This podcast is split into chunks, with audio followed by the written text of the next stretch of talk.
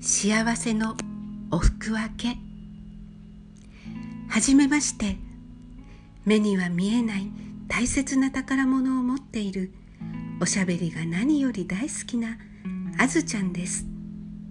人相手だけでなく動植物や空や神様やご先祖様を相手に話しかけることも大好き。